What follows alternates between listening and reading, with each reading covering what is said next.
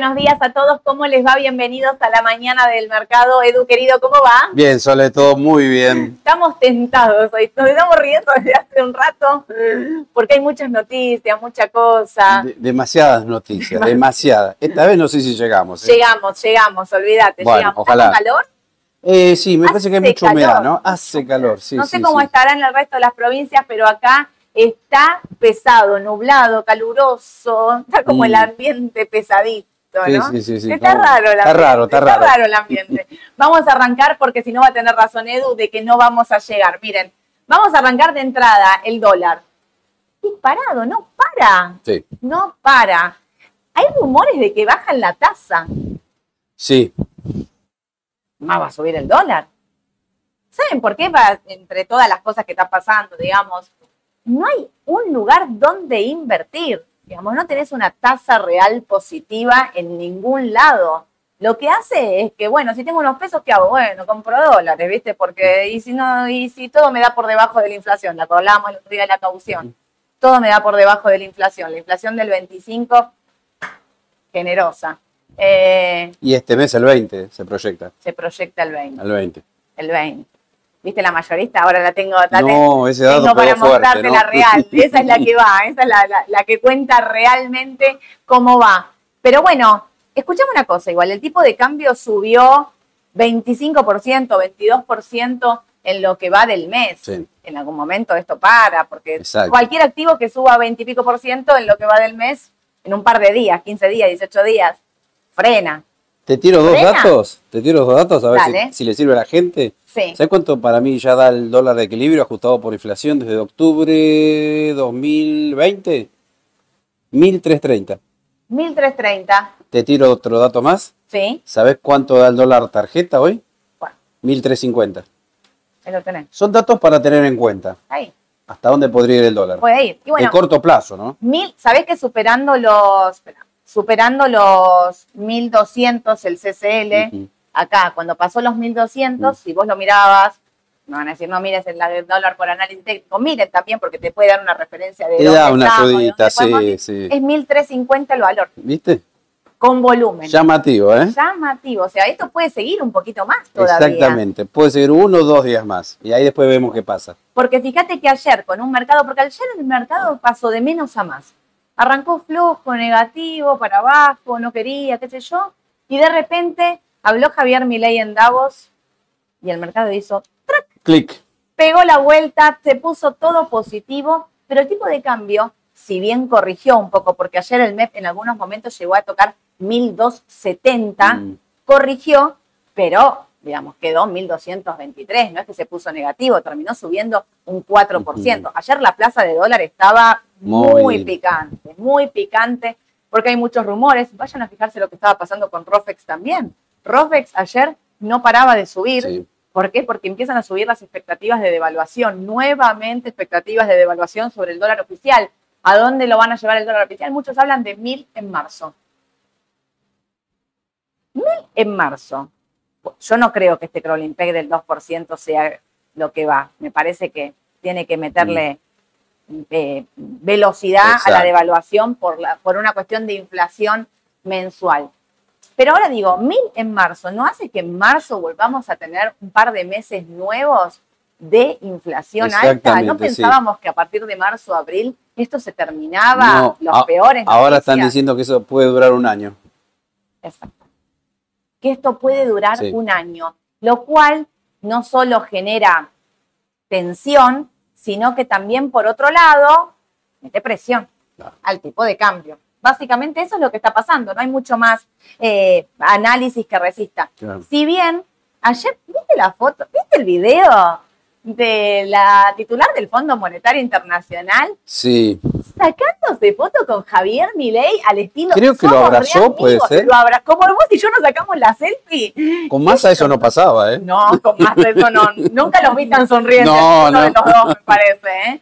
Eh, me llamó la atención, Sí, sí, digamos, sí. como que al menos en ese video que se publica parecería que hay muy buena onda.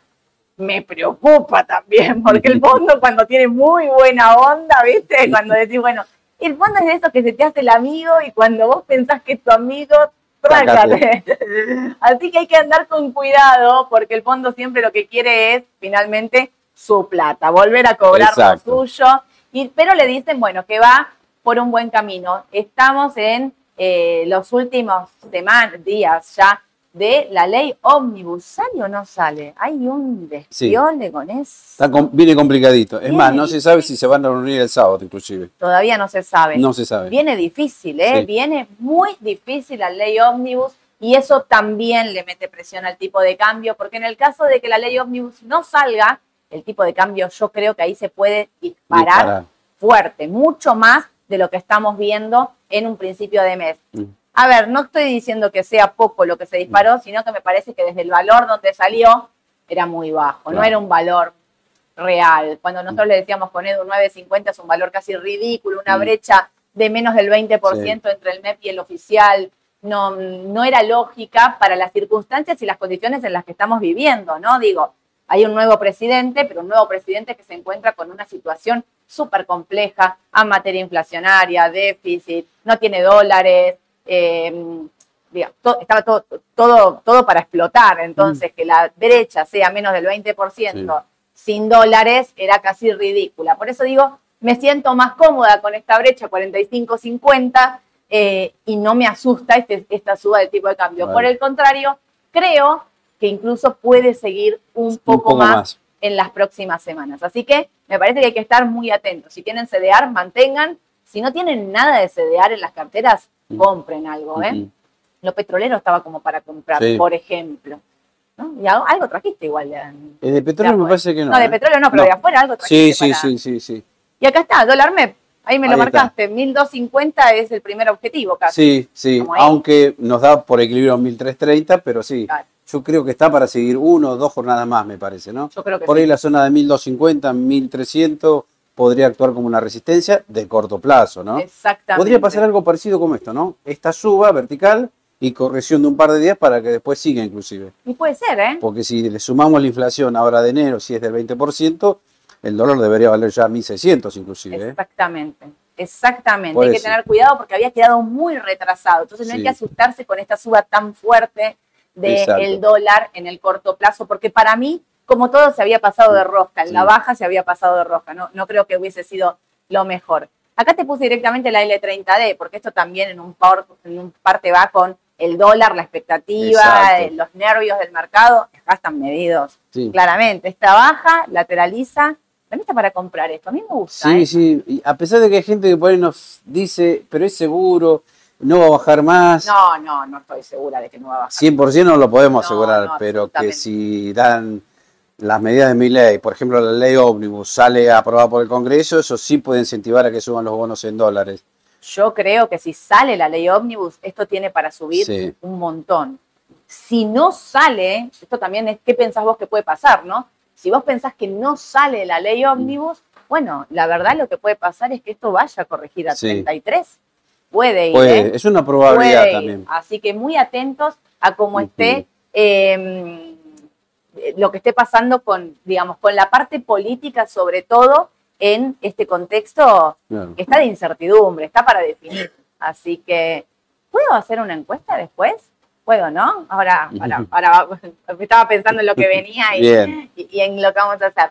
Bueno, acá dice, ¿no? Esta es una nota de Infobae, la nueva soba de los dólares financieros hackea dos pilares del plan de emergencia que puso en marcha Milei. La brecha cambiaria provoca distorsiones, sobre todo en comercio exterior. Para el gobierno implica complicaciones con la política de mantener el dólar oficial frisado y tasas muy negativas en relación con el nivel de inflación. Fíjate que esto es lo que publica el diario Infobae, pero por otro lado, el Banco Central está hablando de que puede bajar la tasa. Exacto. O No, sea, una tasa más negativa todavía. Sí, Impresionante. es- no, no cierra, esta nota es de Pablo Bueno de Infobae Sí. eh, y es bastante buena, a mí me gustó mucho Sí, también, también. porque está hablando inclusive de que el gobierno está devaluando a razón del 2% mensual. Insostenible. ¿Te acordás que lo dijimos varias veces este tema? Lo dijimos desde el día uno. Exactamente, con lo cual el gobierno me parece que va a tener que actuar rápido. No sabemos cuándo lo va a hacer, si la semana que viene, en febrero, en marzo, por ahí. Claro.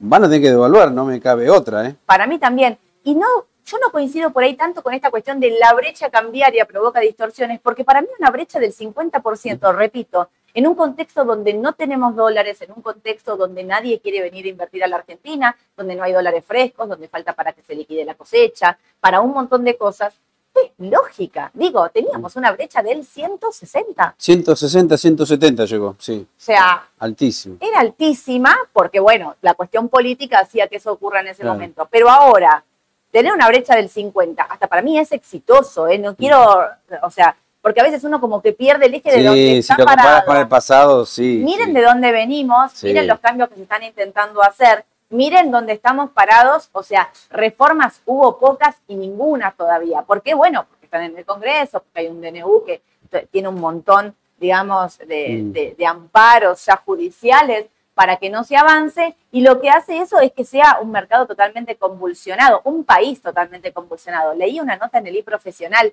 la preocupación de los supermercados. Las ventas cayeron en las primeras eh, semanas de enero un 30% en los supermercados. Dice que están en estado Sí, de alerta. Pero claro, ¿cómo la gente no va a dejar de consumir si se disparó todo? Nosotros lo tomamos acá a veces a risa, el índice Gatorade y esto, el otro. Hay precios que son demenciales. Sí. Yo vengo de Brasil, realmente el supermercado en Brasil, comparado al supermercado nuestro, no, no sé cómo estará todo Brasil. Yo hablo de donde yo estuve, en el norte, eh, en una playa, que digamos el supermercado no era el mega market Claro. gigante, era un supermercado medianito, los precios estaban regalados comparados a Argentina.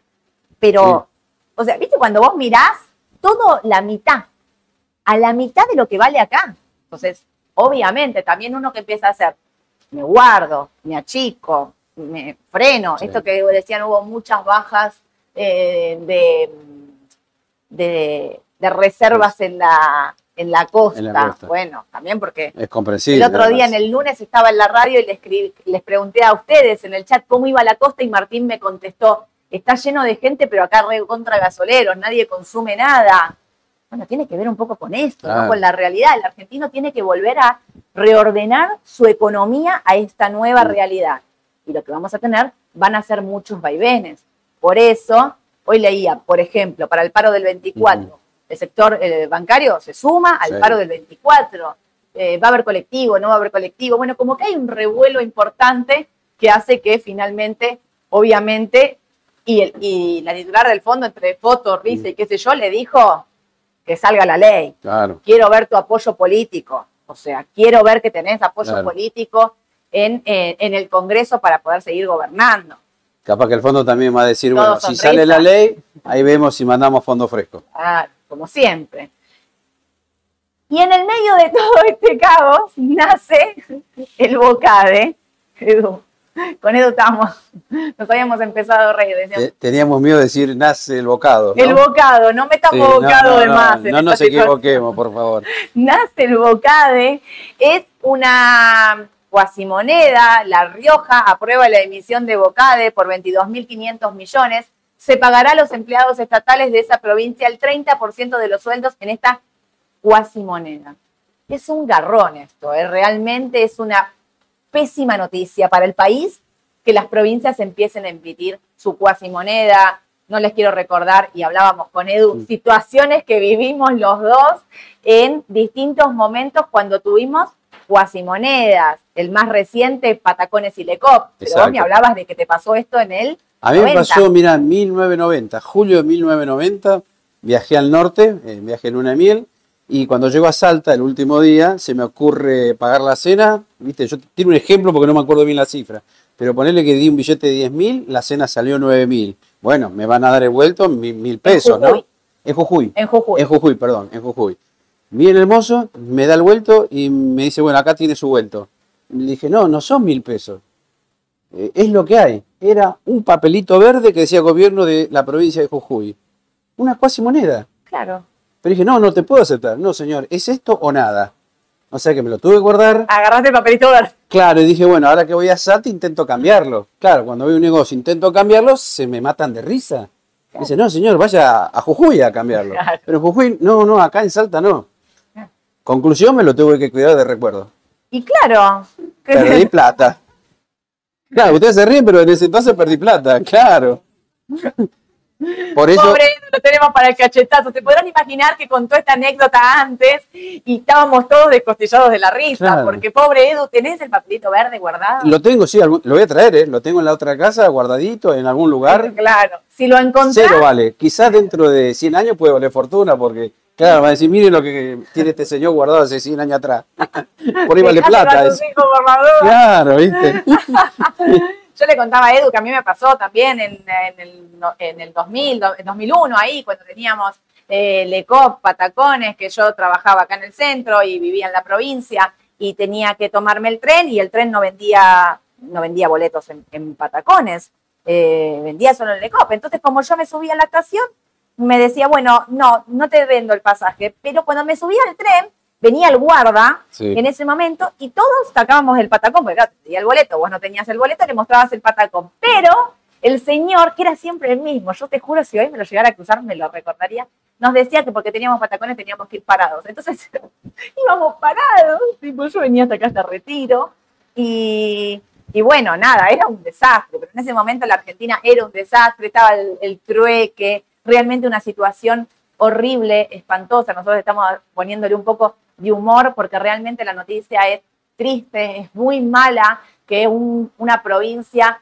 a un mes de un cambio de gobierno haya tenido que recurrir a una cuasi moneda para pagar eh, los salarios. Pensemos en esa gente que va a estar cobrando el 30% de su salario en una cuasimoneda que no le va a servir más que para, para su provincia. No puede proyectar en ahorrar, no puede millones de cosas. Digo, también entendamos que la situación es crítica y es grave también por estas cosas. Y ni que hablar si todas las provincias empiezan a hacer esto. Claro, y Es recordemos otra cosa, que el gobierno dijo va a ser uno a uno. O sea que si vos tenés, no sé, 10 mil bocades, son 10 mil pesos. Pero pará, ¿qué va a hacer la persona que reciba estos bocades, estas cuasi monedas? Lo primero que va a hacer es decir, me los quiero sacar de encima. Obvio. Voy a pagar servicios públicos, me los saco de encima ya. Obvio. ¿Eso qué va a hacer? Que cada vez valga menos. Obvio. Que si vos realmente necesitas peso porque tenés que pagar otra cosa y no te aceptan esta cuasi moneda, no valga uno a uno. Te van a dar 80% con suerte, ¿no? Con suerte. Y todo el mundo va a querer hacer lo mismo. Se genera un negocio también ahí. Claro, las negro, cuevas, cueva. las cuevas, los que venden dólar en negro, van a decir, Claro. bueno, me hago un negocio, tráeme 10 mil bocades, te doy 8 mil pesos. Claro, por supuesto. Va a ser así, lamentablemente. Por Ojalá que no ocurra, ¿eh? Ojalá, Lo ojalá siento que no. por los riojanos, ojalá que no ocurra, pero es lo que podría suceder. Totalmente, coincido con vos, Edu. La verdad es que eh, es una noticia Mala. eh, mala, muy Mala. mala, muy mala para, para el país. Sí. Por más que esté pasando en una sola provincia, eh, no solo es terrible, sino que para todo el resto de las provincias, ojalá que no tomen este, este ejemplo y, y empecemos a, no. ir para ese, para ese lado. Pero bueno, como la inflación del 25.5 todos nos reímos, nos llegó la triste realidad. La inflación mayorista, que es la que hay que mirar porque tiene un gran impacto de lo que es la, infla- eh, la devaluación, productos nacionales importados sobre todo, la inflación mayorista fue del 54% en el mes de diciembre. Y mm, cuando a mí me preguntaban, ¿te acuerdas cuando la inflación era del 12, del 9, de la Sí. 11 ahí? Yo decía, miren la mayorista, porque en ese momento la mayorista ya era 18-20 Sí. noviembre, vayan a mirar la mayorista de noviembre y van a ver 20 18%, si mal no recuerdo. Mm. 10 y entonces 54% la mayorista dio una variación interanual del 276%. Fíjense que no tiene nada que ver a la, Mm. a la otra, ¿no? O sea, nada que ver. Eh, productos nacionales 51%. Mm. Productos importados 80%. Mm. Háblame de que todo estaba pasado a dólar blue no estaba pasado todo a dólar blue. Acá está una vez más la confirmación de que lo que estaba a 350, Mm. había mucho que estaba a 350. Básicamente el petróleo. Estaba a 350 porque después subió un 70% la Exacto. nafta. Así que hay que tener mucho cuidado porque si llegara a haber una devaluación nuevamente del dólar oficial, ¿qué va a pasar con Impacta esto? ahí, claro. Esto impacta acá de lleno. Muchísimo cuidado. Pero miren esto, esto es una genialidad. Si no lo sigan, vayan a seguir a Adrián en Twitter, arroba Adrián-Wibli. Así como siempre les decimos, ni se les ocurra poner un plazo fijo eh, tradicional, ni se les ocurra poner un plazo fijo tradicional. Tercer mes que van a perder los que hacen plazo fijo en pesos. Recordemos la tasa, 8,66 Sí, contra una inflación este mes del 20. O sea, perdés, no sé, 12 puntos. el, mes dólar pasado, 22. Claro, o sea Perdés que- contra lo que sea, contra lo que lo Eh, claro, miras. es lo que decimos siempre, plazo fijo en pesos no. Vamos a ver esto ahora. A ver, Plazo fijo tradicional, no. Pero miren esta cuenta.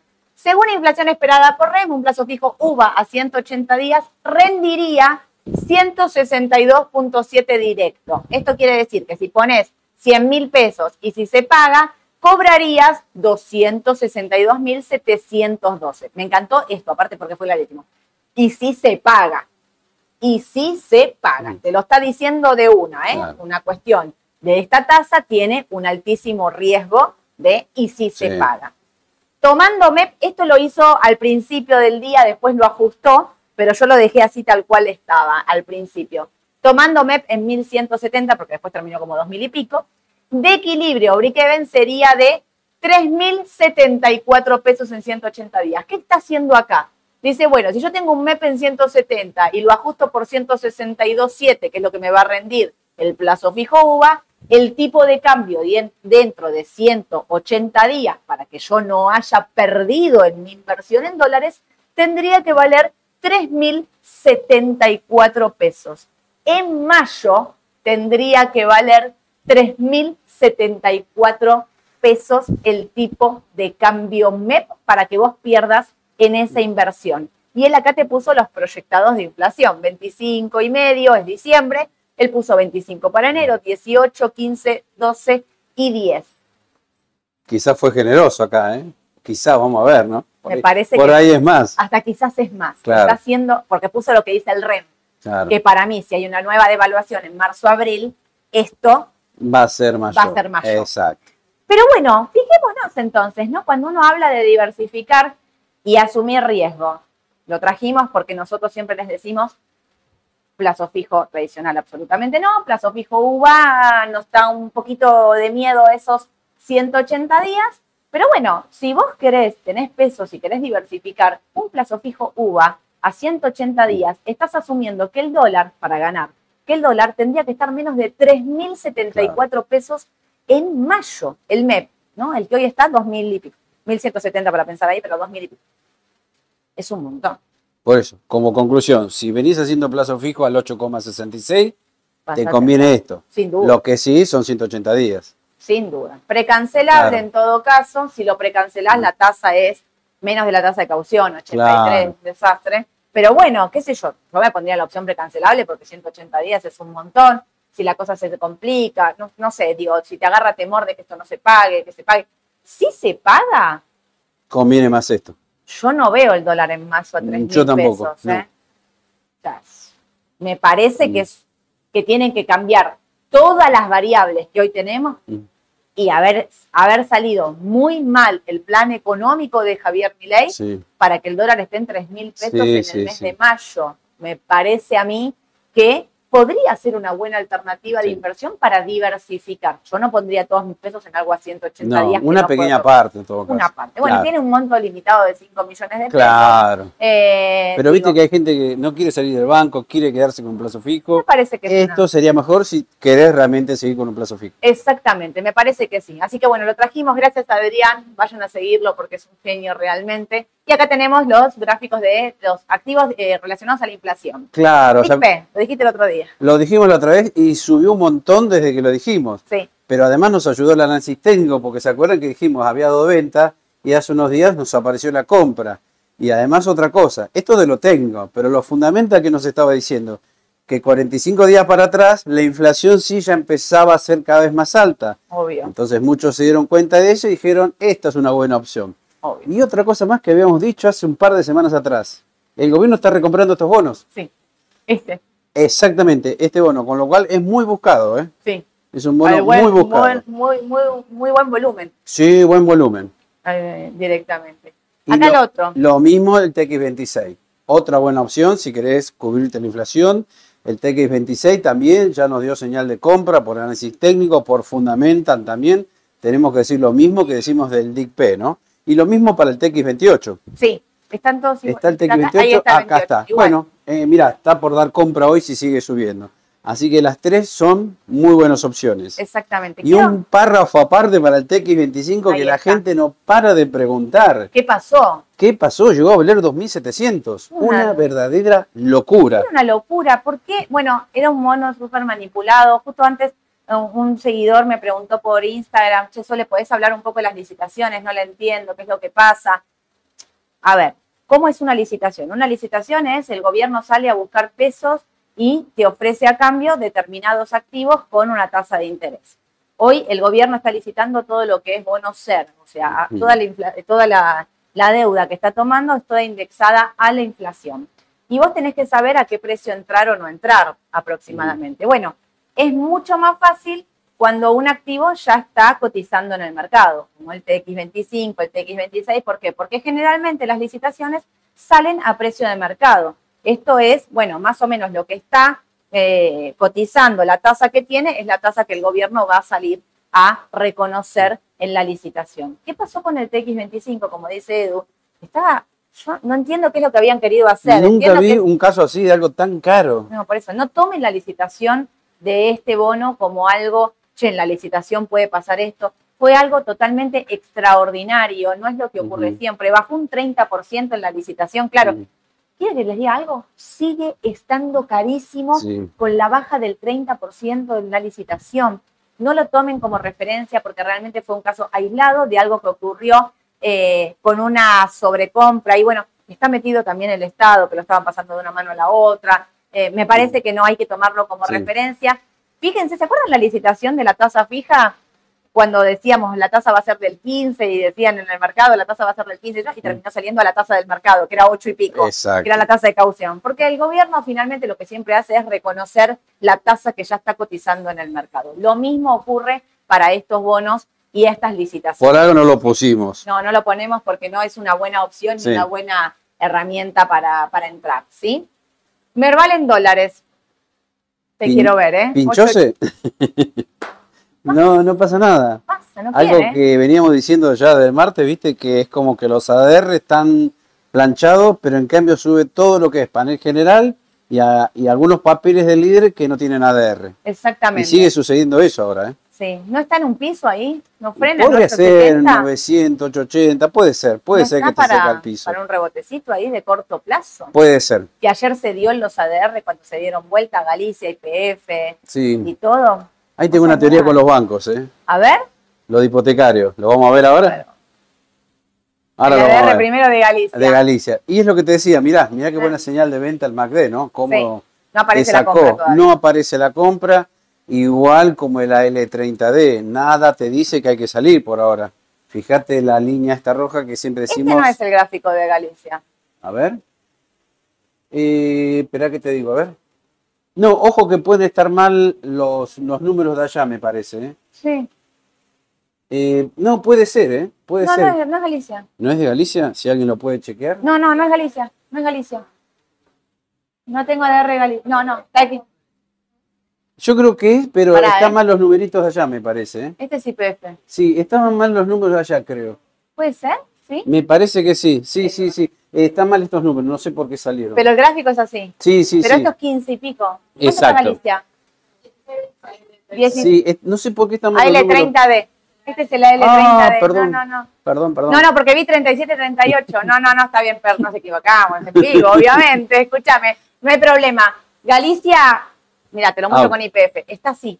bueno, esta IPF caída- de todos los AR es el que peor Ahora está. lo volvemos a cargar, ¿eh? el de Dale. Galicia, estén tranquilos. Eh, IPF es la que peor está. Sí, IPF sí, es la peorcita de todas. Si lo comparás con Macro, Galicia, Central Puerto, TGS, es la que peor está. Es la que peor No está. sé si no tendrá algo que ver el juicio, ¿no? Algo de eso dicen que puede estar pinchando un poco el papel. Está a pesar de que no lo afecta. Está- no, porque están pidiendo que pague el Estado, digamos. Sí. Está complicado, está realmente complicado Sí. el IPF, pero a mí en estos precios me parece que tiene que ser una Son atractivos para mediano y largo plazo. sí. Galicia, en el gráfico, cuando vos lo mirás, está justo en la zona de soporte. Los 15 Ujú. y pico, 15.50 tocó, perforó un poquito, Sí. volvió a salir. Ayer terminó positiva, Sí. subiendo bien con un buen volumen. Así que, eh, ya está. Ahí está. Ah, ahí está Ahí está. Galicia. Ah, ahora sí, bien, Gracias, bien, gracias, bien, bien, bien. chicas. Ahí está Galicia. Eh, ahí está, ¿ves? 15.42 tocó. Ahí está. Y 16.26 es el valor donde, donde, donde cerró. En el presta 16.30, o sea, está subiendo un poquito más. Bien. Sí, me parece que estaba para ir para un rebotecito, ¿eh? Sí, sí, fíjate que es un buen nivel este, ¿no? Sí, me gusta, los 15.40 Los 15,40 dólares. dólares. Sí, sí, sí, me parece que está bien. Ahora, Gran tema. gran tema. ¿Puedo empezar con una encuesta antes? Ah, Yami, ¿puedo? Vamos a hacer una encuesta para que ustedes voten ahora, porque a partir de ahora vamos a mostrarles algo con respecto a banco hipotecario que armó, que armó Edu, que me parece que nosotros siempre les estamos diciendo a ustedes, miremos los gráficos en pesos, eh, lo, lo que es en pesos en pesos, lo que es en dólares en dólares, y teníamos esta dinámica para no, no equivocarlos a ustedes, porque si yo te muestro algo en dólares que está cotizando en pesos, a mí me parecía que podía llevar a la confusión. Pero entiendo también que hay valores que quedan totalmente desvirtuados, porque si yo estoy mirando algo en dólares, o sea, que cotiza en pesos, ajustado por el tipo de cambio CCL, y vengo a darles acá una recomendación, me parece que si nosotros con Edu nos esforzamos y ponemos acá todo y les explicamos a ustedes cómo es que llegamos a esa cotización, puede ser que el gráfico sea mucho más real de la situación que estamos teniendo. ¿Por qué? Porque los gráficos en pesos, cuando uno los mira, está todo en máximos, está todo desvirtuado, está todo que no quiere. Entonces, la encuesta que quiero hacer es si nos animamos entre todos a que muestre los gráficos de papeles en pesos que cotizan en el Merval en pesos, que no tienen ADR, que no cotizan en dólares en Estados Unidos, pero que ajustemos los gráficos en pesos a dólares. Por ejemplo, banco hipotecario. Banco hipotecario cotiza acá en pesos solamente, pero nosotros podemos, mediante una fórmula, hacer que esos pesos ajustados al CCL y llevarlo a un gráfico. Voten por sí o por no, porque depende de cómo vamos a seguir haciendo la mañana del mercado de acá en adelante. ¿sí? Yo restoy para mostrar en pesos y en dólares, ¿eh? así que si a mí me dicen ustedes que sí, nosotros incorporamos información. Pero el otro día Edu mostró eh, Banco Hipotecario y yo la verdad es que no la tenía en el radar, pero lo vi a Edu tan convencido que me fui a estudiar. Me fui a estudiar, me fui a estudiar y empecé a leer, a buscar información, empecé a buscar lo de balance, esto lo otro, que aparte ya Edu lo tenía, históricamente, y en un momento, como hago siempre, termino, cuando termino de hacer mi propio análisis, voy a Twitter a ver qué encuentro. Y había un usuario, esperen, ¿cómo? Ayer lo tenés por ahí que lo... No, no, acá lo tengo, espera, ¿eh? Espera, que acá... Arroba pipo-bpo. ¿Qué había puesto esto? Esta es la plataforma de Milei del 2023, cuando era candidato, o sea, su plataforma de las propuestas que hacía, y había un puesto, un número que decía infraestructura y decía, la Argentina hoy tiene un déficit habitacional alrededor de 3 millones de viviendas, al menos 10.000 barrios necesitan mejorar su infraestructura, más de 200.000 edificios multifamiliares necesitan repararse, tenemos falta de unidades de vivienda, falta de infraestructura básica, falta de mantenimiento en edificios y complejos multifamiliares. Para ello, promoveremos este esquema de fideicomisos al costo que se basa en el principio de que la vivienda se financia porque se paga y se paga porque se financia. Que no tenga costo fiscal, sino que se cree riqueza. Fomentaremos el desarrollo masivo de obras particulares financiadas por el sector privado a través del crédito privado donde cada familia decidirá qué obra realiza, en dónde, cuándo y de qué manera. Articularemos este modelo desde el banco hipotecario para que luego puedan aplicarlo el resto de los actores interesados. Este me parece que es el puntapié, porque yo el otro día dije, che, no me animo a hipotecario, viste que dije, no, prefiero, fui a estudiar y coincido con, el, con lo que dice Edu. Este es el balance de hipotecario. Claro, es el balance hipotecario. Y respecto de los otros que venía mostrando, mejoró muchísimo. La Sí. verdad, a, a mí me asombra porque no venían también los números del primer trimestre. Mejoró un poco el segundo, pero acá sí se nota un gran cambio. Ahora, ¿qué pasa? Ustedes me van a decir, el tercer trimestre, en principio, a ver, acá tengo el resultado final, 2.162 millones. Es poco, ¿no? Comparado con el trimestre del año anterior, igual Claro. trimestre del 2022, sí, ganó 1.480 millones. No estuvo mal. No. Pero ¿qué hay acá? Siempre les digo que miren si no hay algún componente que puede ser extraordinario, que no, no sería repetitivo. Ahora, ¿qué pasa si yo le saco, mirá, el resultado por exposición a la inflación. ¿Saben cuánto es? 20.379 millones. Terrible. ¿Qué pasa si le saco ese resultado? Esto cambia muchísimo. Obvio. De 2.000 neteado de impuestos a ganancias, si quieren, lo bajo, no sé, este monto a, no sé, 14 mil 14, millones, 15. ponele, bueno. Acá te quedaría un resultado trimestral de más o menos 15 mil millones. ¿Qué pasa si lo proyecto por 4 para que me dé el resultado anual? Me daría 60 mil millones. ¿Qué pasa entonces si lo comparo con el capital, el precio de cotización? Me da un PER de 4 años. Espectacular. Algo muy bajo, Bajísimo. muy bajo, bajísimo. Bajísimo. Bajísimo. Me hace recordar el caso de Semino. ¿Te acordás cuando empezamos a mirar Semino que nos daba 2,89, 3 años? O sea, por fundamental, eh, está muy barata, me parece, Sí. hipotecario. En función de lo que decía Soledad antes, en función de este balance. Ahora vamos a ver el gráfico. Este es el gráfico en peso. Este gráfico me está diciendo que vamos para arriba, más allá de recortes puntuales de corto plazo, como los que tuvimos, por ejemplo, acá. O sea que la tendencia sigue eh, Alcista. alcista. Largo con las medias 200 ruedas. Mediano con las de 21 barra 42.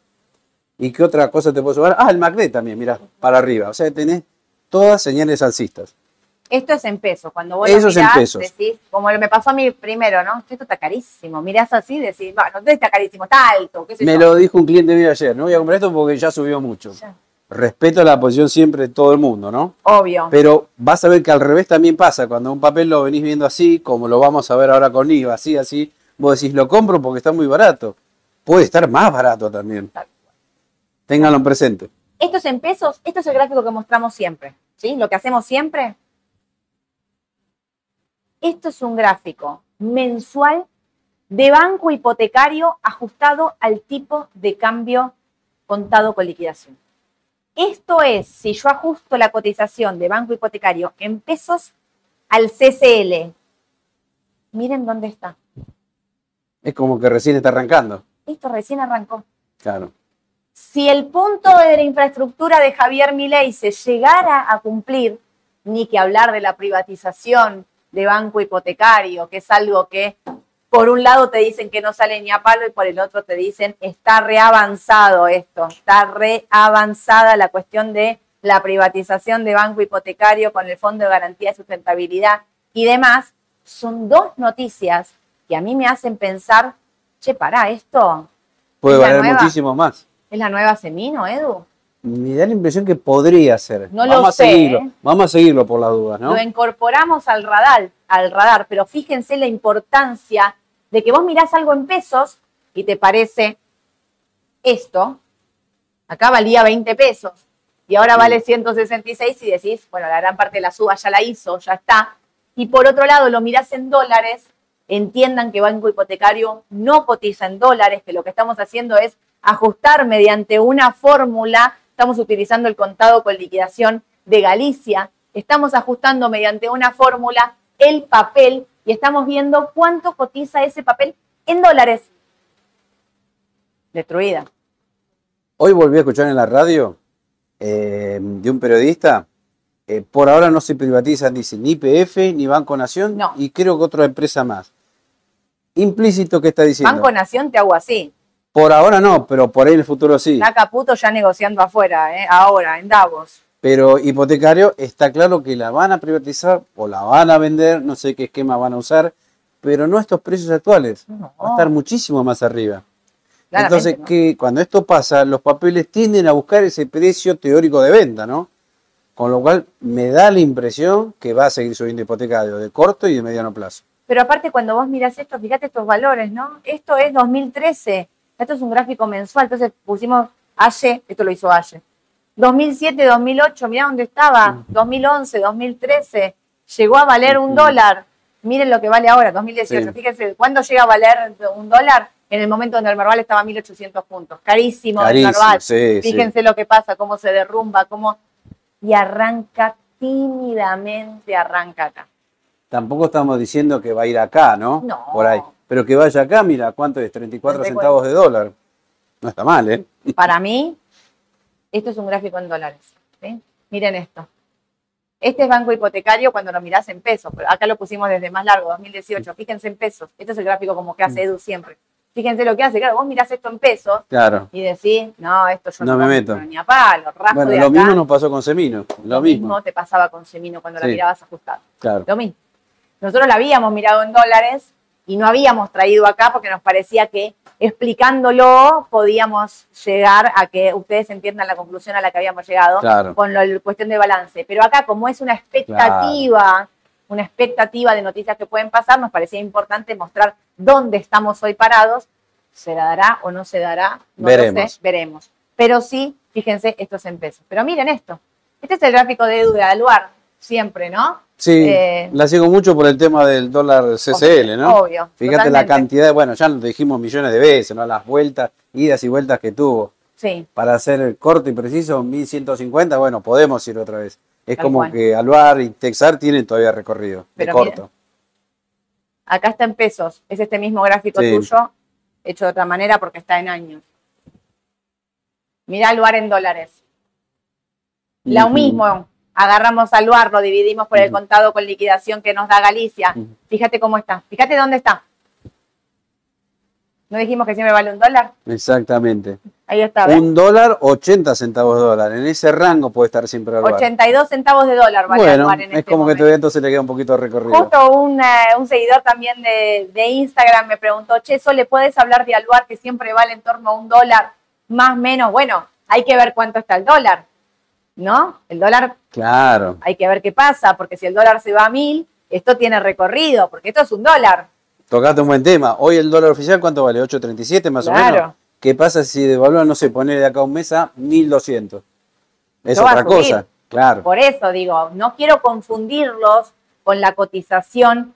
Eh, Aluar cotiza en pesos, no cotiza en dólares. Históricamente vale un dólar. Acá está la demostración de la cotización de Aluar, cómo va y viene.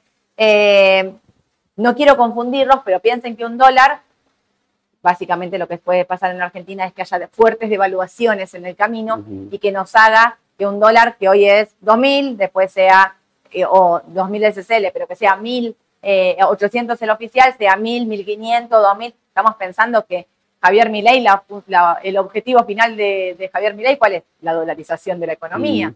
Unificación de los tipos de cambio Sacar el cepo, sacar el obvio. cepo. El cepo siempre se saca para arriba, nunca se saca para abajo. Entonces tengan cuidado y sigan utilizando al lugar como refugio. Pero esto, a mí me gustaría empezar a mostrarlo de esta manera. Sí, ¿eh? sí, Pa- sí, me parece que puede sumar. Lo mismo Texar es el mismo caso de Aluar, con la ventaja, te adelanto, que eh, Texar, eh, ¿te acordás que dijimos? Tiene un gran componente de activos dolarizados, Sí, porque tiene participaciones en Ternium México, por ejemplo, en Usiminas Brasil, y todo valuado a dólar oficial.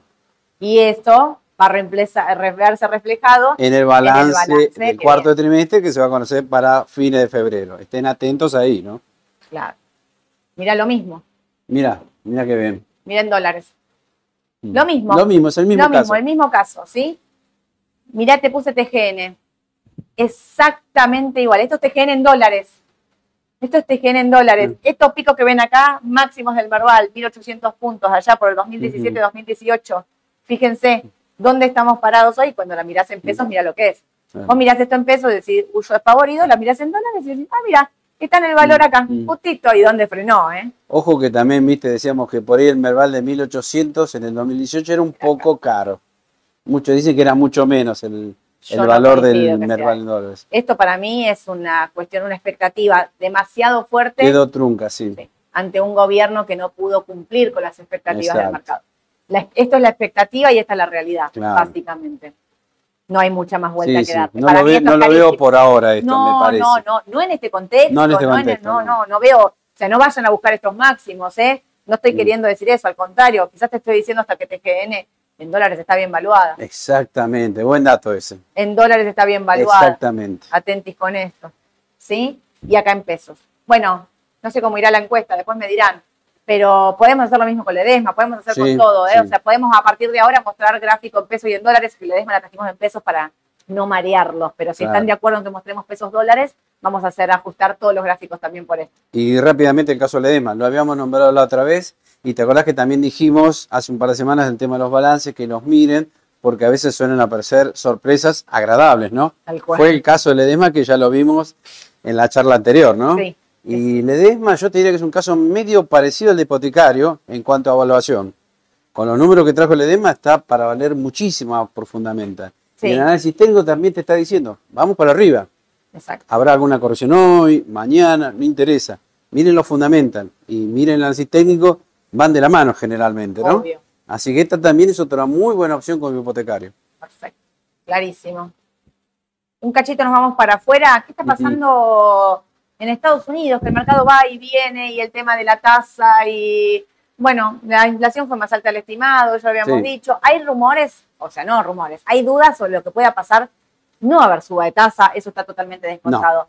Pero que la baja de tasa sea quizás más adelante de lo proyectado y que ahora sea sin modificaciones. Exacto. Y acá tuvimos esta baja del mercado y ahora Es como que le está costando al QQQ, ¿no? tiene que pasar esto, tiene que pasar los 4.13 Exactamente. para confirmar una nueva tendencia alcista Exacto. de mediano plazo, el QQQ. Exacto. Y con el QQQ nos referimos a todos los papeles eh, tecnológicos. Tecnológicos. ¿sí? Y acá el banquito. Y también, JP Morgan, te acordás que lo nombramos ya varias veces, hace varios meses, ¿no? Sí. En la zona esta. Creo que Sí. fue, sí, más atrás Ahí también, en octubre, También, noviembre. 130 y pico, ¿no habías dicho? Claro, y también está relacionado con el tema de la tasa. Depende mucho las acciones de bancos de lo que ocurra con la tasa de interés en Estados Unidos. Y bueno, habíamos dicho también en la zona de 170, 171, estaba quizás bien evaluado JP Morgan y daba la oportunidad para salir por la buena ganancia que hizo desde los 133, puede ser. Sí. Mira, me acuerdo de memoria, Muy por eso no lo miré. Muy bien, Edu. Este, así que bueno, por ahora no pasa nada, dio muy buen resultado y yo diría por ¿Lo ahora estar, no, habría que esperar, me parece. Espero. Porque si la tasa la van a, perdón, la van a bajar en marzo, vamos a ver si la bajan, tenemos tiempo, todavía tenemos segunda quincena de enero, todo febrero, mitad de marzo, va a haber tiempo, tiempo. va a haber tiempo. Hay tiempo, totalmente de acuerdo, Edu. Y acá tu bonito, Claro, TLH, el famoso TLH, eh, bono del tesoro ame- americano. a 10 años. A 10 años, conservador, que Edu lo recomendó allá en acá, 93. por esta zona. Ahí, y se fue a 109 que me dijo que era el objetivo, me lo También marcó. te dio venta, mirá que acá funcionó de maravilla el MACD. Te estaban escuchando, Edu, te estaban escuchando. Y te dice no entres por ahora, ¿eh? No, no entres, A pesar de que por ahí hoy suba un poquito, por ahora hay que esperar. Hay que esperar, habrá que, habrá que ver si se, eh, si se frena acá a 103 103,30. Sería la zona ideal para que hay rebote. para recomprar. Esperamos la Edu señal. Exacto, yo Bueno, esperaría. Ok, esperamos la Edu señal entonces. Y en, en la sección, los papeles que no traccionan, Exacto. me trajiste NIO. Te traje NIO. La No otra vez habíamos dicho Boeing, Sí. que el día que lo dijimos bajó un 6% encima. sí, sí, y eso no que ya venía bajando. Eh. Y acá tenés otro fiel exponente de papeles que no paran de caer. Recordemos, NIO es la empresa de autos eléctricos de China, ¿no? Sí, Que cada tanto China. suele te da darte alguna alegría, como hizo esto, ¿te acordás? Esta tremenda suba. ¿Saben por qué fue esto? ¿por qué? Porque salió esa versión de que se iban a expandir a Países Bajos. Ah, mira, no sabía que había Pero sido es por más, eso, no, ¿eh? no fue versión, fue noticia, me parece. ¿eh? Ahora, de ahí que se haya cumplido. Mirá qué llamativo. Partido de acá, ¿no? Hoy Sí. está más abajo. Más abajo que este precio. Es la peor señal que puedes encontrar en este tipo de papeles. Sí, Y mirá de dónde viene. que corte ese mínimo. Creo que estuvo más arriba que esto todavía, ¿eh? Ok. O sea, este papel hace tres años que está en tendencia bajista. Todos los papeles chinos están iguales. Todos, todos, todos están iguales. Horribles, horribles. Yo te voy a decir algo, a te voy, el te voy a confesar algo, los papeles chinos nunca me gustaron. ¿No? Nunca. ¿Viste esa desconfianza que uno le Sí, tiene? sí, sí. Baba, sí. niño, todos esos papeles, hay más, muchos más, ¿eh? Es que yo vengo siguiendo J, el índice eh, JB. JD también, ¿viste?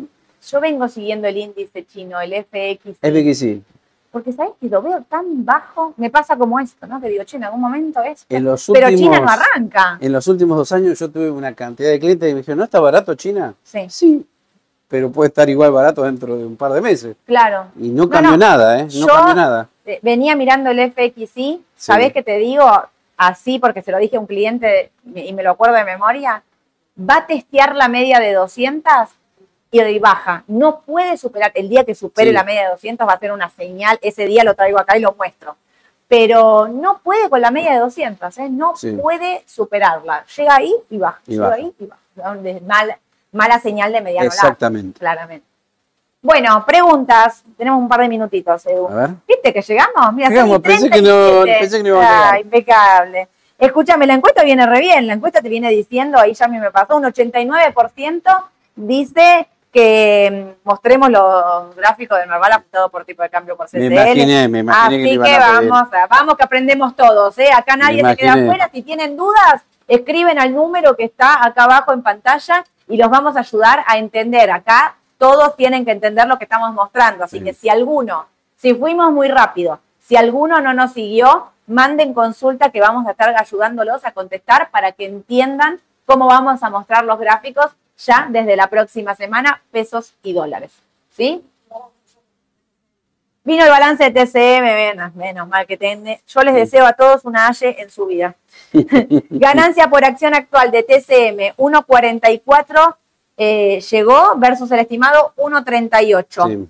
Y los ingresos también fueron buenos. El ingreso fue casi igual al estimado. Sube más de un 7% en el pre.